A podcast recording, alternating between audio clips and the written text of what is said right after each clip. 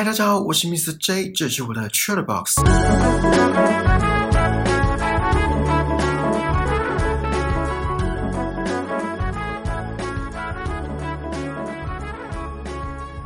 如果时间是非线性的，那你们会怎么处理接下来的人生？或者讲的白话一点，如果可以预知未来，你们会选择改变现状，还是拥抱宿命？这问题是不是很难回答，而且很哲学，很难在三言两语里道尽一切？我会在节目结尾再问大家一次这个问题，看你们心中会不会有跟现在不一样的答案。今天要讲的这部电影是二零一六年上映的，也就是六年前的作品。最近我又在 Netflix 上二刷。这部电影改编自一篇小说，叫《你一生的预言》。虽然片名叫《异星入境》，然后我个人觉得这翻译有点搞笑。好，总之呢，剧情没有什么外星人大举入侵地球，然后打打杀杀，也没有什么绚烂夺目的特效，主要是时间哲学还有思考性的议题。好，我花个大概两分钟的时间来大略带一下剧情，看过的听众可以直接跳过。电影一开始是 Amy Adams 艾梅亚当斯饰演的母亲，同时也是一位语言学教授。她跟她女儿的记忆片段，并且以旁白的身份说着：“记忆是种奇怪的东西，我们被时间顺序紧紧的束缚着。但现在我不确定，我相信开始和结束。”这句话的思想贯穿了整部片的核心理念：时间是非线性的。接着镜头转到学校里，影片不到几分钟的时间，就把十二艘降落于世界各地、漂浮在空中，而且毫无动作的太空船呈现给观众。艾美亚当斯迅速的被军方召唤，被赋予任务，要跟 Jeremy Renner 杰瑞米雷纳饰演的物理学家合作，想办法跟外星人沟通，得知他们是谁，为何来到地球，有什么目的。在太空船里有两个外星人，他们会从七根触角中喷出类似墨水的东西，印在屏幕上，一个泼墨画的概念。而艾美亚当斯得解构这些复杂的圆形图文符号，并且翻译成人类的语言。在一次的沟通中，得知外星人是要提供武器给人类。这时，中国跟俄国拒绝通信，执意要攻击太空船。而外星人派了一艘小太空船，载着艾美亚当斯到屏幕的另一边，跟外星人面对面交谈。外星人说，他们这次带给人类的是礼物，是一个预知未来的能力，因为在三千年后他们会需要人类的帮助。艾美亚当斯返回营地后，借由预知未来的能力，说服中国的将军停战。最后，艾美亚当斯即使知道未来的女儿会离癌离世，即使知道杰瑞米雷娜会离他而去，当下还是选择跟他在一起，选择拥抱命运。好，剧情差不多这样，很多细节我都没讲到，建议没看过的人可以去看一遍。这部电影有几个观点很明显的想要传达给观众，其中一个就是沟通，沟通往往是主观的。呃，应该说说话是主观的，而且可以很主观。相信大家都听过“说者无意，听者有心”这句话。有时候别人不经意的一句话、一个词，甚至是一个字，都可以让对方有很多臆测。比如说自己的天菜，久违的打招呼说声嗨，然后就开始一厢情愿的幻想他是不是对我有意思。如果他告白怎么办？我是不是应该要先去洗澡？我们的小孩要叫什么名字？进度超前到令人却步，殊不知他只是想说：“嗨，你挡到我的路了。”或是跟天才聊一聊，对方突然回一个“哦”，就开始担心刚刚是不是说错话了。早知道出门前就应该先洗澡。我预约的算命师是不是应该要先取消？好，我们先跳脱这个脑补画面，回到现实一点的剧情。人与人之间的交流有很大一部分就是靠沟通。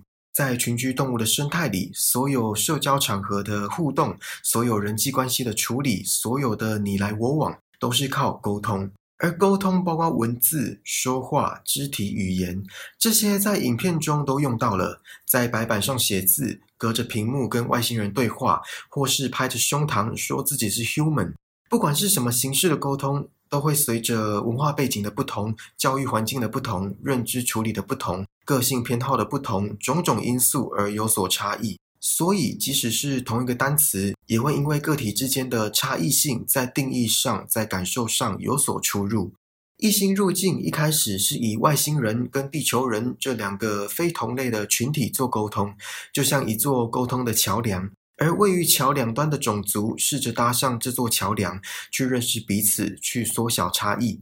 到了电影中后段，这场鸡同鸭讲好不容易有了新的进展。就在外星人说来到地球是为了提供武器时，局面变成了各国人类之间的认知差异，甚至是拒绝沟通，营造出即使同为人类，也会因为思想上的矛盾跟冲击而造成巨大的沟通困难。片中有提到一个假说是 Sapir-Wolf hypothesis，沙皮尔沃尔夫假说，也称为 linguistic relativity 语言相对论。主要是在讲使用的语言会影响我们的思考模式，不同文化的人会因为使用的语言不同而在思想上有所差异，包括语言逻辑、价值观跟看世界的角度。我之前是有听说，当我们讲其他语言，我们的个性就会变得不一样，不同人格的概念。不知道这是不是也出自这个假说？我自己其实也有这种感觉。出国的时候讲 sorry，跟平常讲对不起，心中的歉意感就是不一样。而且讲中文的对不起，会带有更多的愧疚感，跟需要更多的勇气去面对当下的局面。而讲 sorry 就比较稀松平常，比较轻而易举。大家应该知道我在说什么吧？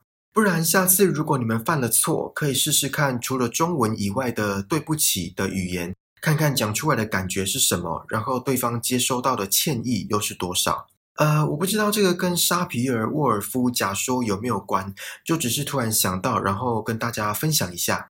我觉得跟这个假说比较有关系的就是翻译了吧。有些中文翻译成其他语言就是没办法很精确，当然这是双向的。其他语言翻译成中文也是没办法很到位。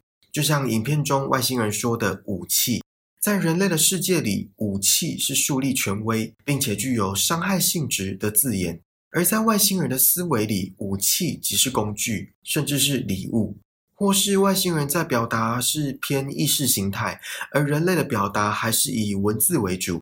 语言可以是隔阂，也可以是靠近彼此的桥梁。如何跨越文化差异这道鸿沟，就有赖我们人类的智慧了。最后这句很像教科书会有的说法。除了刚刚说的沟通，还有和平的议题。片中外星人分别降落在地球的十二个地方，而在各个地方只给出十二分之一的讯息，这是要促使全球的人类合作。讽刺的是，人类的贪婪、猜忌跟自私很难让这件事情达成。或许这一幕也是在告诫我们：唯有真挚的情感、无私的奉献跟互相帮助，才能够让人类的文明进入到更高的境界。如果人类真的有想要提升自己的话，刚刚有说到，即使同为人类，沟通困难还是存在着。而这部电影也把另外一个层面赤裸裸的呈现给观众，那就是人类之间那薄弱的信任。整部电影的主轴是两个不同的物种间的沟通、交流、认识，并且想方设法探知对方的来历跟意图。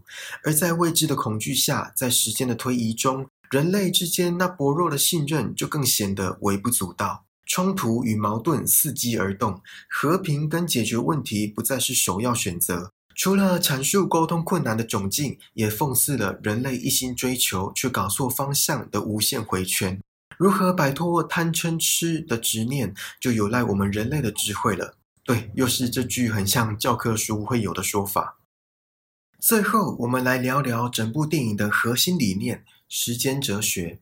有看过电影的人就知道，整部片大部分篇幅其实是在讲过去，而他把时间以非线性的手法呈现。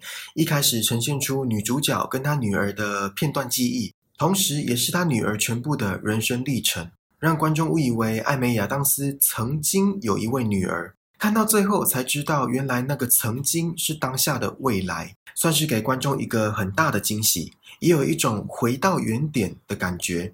而阐述回到原点的概念还有很多，像是女主角为女儿取名为一个回文字的 Hannah，H A N N A H。在拼音上正着念、倒着念都一样，或是外星人的泼墨画，他们使用的文字不管怎么排列，总体还是一个圆，没有所谓的先后顺序。还有像是艾美亚当斯在电影一开始以旁白的身份说的那句话：“记忆是种奇怪的东西，我们被时间顺序紧紧地束缚着。但现在我不确定，我相信开始和结束这句话的思想，无疑贯穿了整部片的核心理念：时间是非线性的。我之前看到网络的影片说，其实宇宙根本没有时间这个概念，因为时间其实不存在，是人类自己创造出来的。女主角在跟外星人面对面交流后，才打破人类对于时间的局限，领悟到因果不再是分别的个体，而是共体。有因就有果，同样的，有果才造就因，不单独存在。除了因果论，还有宿命论。我先问大家一个问题，呃，应该说两个问题：你们相信命运的存在吗？如果相信的话，那你们觉得命运是可以改变的吗？先讲第一个好了，不知道大家有没有去算过命，或是去庙里拜拜求神问卜？这些行为简单讲就是窥探未来，是吧？准不准实在是见仁见智，每个人经验不同。那我们分开来讨论，先讲准好了。如果那些算命师或是庙宫里的神明能够精准的讲述未来给现在的你听，那是不是就表示有命运的存在？不然他们哪来的剧本讲给当下的你听，是吧？相信大家都听过一句话是这么说的：“冥冥之中自有安排。”这看似顺其自然、随遇而安的心境，其实也是在跟我们说，不管是在宇宙中的哪个边际，那个至高无上的存在，已经轻描淡写的写下了你我的命运。也正是因为这样，那些算命师或是庙宫里的神明，才能够精准的讲述未来，或者也可以说，一切都是必然。我们自以为的偶然，其实并不存在，就跟宇宙中不存在的时间是一样的。好，这是算命准的部分。那不准呢？比如说，对方预言两个月后你会踩到狗屎，结果都过了半年，什么事也没发生。有可能真的是对方不准，功力还不到；也有可能是你改写了命运。可能这两个月都低头走路，可能这两个月故意少出门，可能这两个月以车代步。总之，改写了命运，改写了必然。好，那我们换个角度去想，会不会改写命运这件事情其实也是必然呢？去给算命师算命，得知会踩到狗屎是必然，然后特别注意路况，故意少出门，以车代步也是必然。也就是说，命运再怎么改写，过程再怎么峰回路转，最后的结果还是两个月后你不会踩到狗屎。一切都是命定好的，而渺小的人类以为命运可以改写跟创造，就跟创造在宇宙中无谓的时间一样。所以命运到底是怎么回事？可以改写吗？真的只有不能抵挡的必然吗？我不知道，我真的不知道。我如果知道，我就不会在这里跟你们说话了。我会在屏幕后面跟艾美亚当斯玩泼墨画。可是，如果以《异星入境》这部电影来看，是比较偏向一切都是必然的。一切都是命定的，因为在影片中，外星人也没办法改变三千年后需要人类帮助他们的宿命，所以才选择来到地球，甚至是在已经知道有一位伙伴会被炸药炸死的情况下，还有像是艾美亚当斯，即使得到窥探未来的能力，还是选择顺其自然，或者更正确的说，是拥抱必然。他欣然地迎接一切的安排，珍视每一个时刻。如果冥冥之中自有安排这句话属实，那唯一能改变的就是我们本身的心境了吧？就像男主角说的：“如果能够预知未来，他会更勤于表达自己的感受，即使拿掉未知。”这样的未来，这样的人生仍然值得过。我觉得重点不是未来会变得怎样，或是现在知不知道未来会变得怎样，而是事情发生了当下的那个体会。对于外星人而言，一切的一切都是个缘，没有先后顺序，而且因果并存。这样听起来，一切都像是回到原点，白忙一场。可是真的是这样吗？如果时间在宇宙中是有意义的，而且是个缘。那么，在重复轮回中，从中学习、成长、体会，便是我们的人生课题。这就有点像同一部电影或是同一本小说，在不同年龄层看一次，就会有不一样的感悟。不论生命是否最终回到原点，重点是要让这一趟旅程值得。其实，我觉得艾美亚当斯在这部电影里的演技没有到很令人惊艳，而且最后那个中文 让我有点出戏。我几乎听不懂他在讲什么，可是这不影响我对这部电影的赞誉。与其说这是一部科幻片，还不如说这是一部裹着科幻元素糖衣的哲学片。当然，科幻的部分也不马虎，除了大胆语言领域的专业，也有艰深的理论物理学。像是先进的外星文明已经能自在地控制重力场，或是直接消失在眼前，进入一个人类肉眼看不见的更高维度。还有在了解外星人的文字结构后，大脑对于时间又有更深的理解。好，还记得我在节目一开始说会在最后再问大家一次这个问题吗？如果能够改写命运或是预知未来，你们会做任何改变吗？看完这部电影，是不是觉得这个问题本身已经没什么意义了？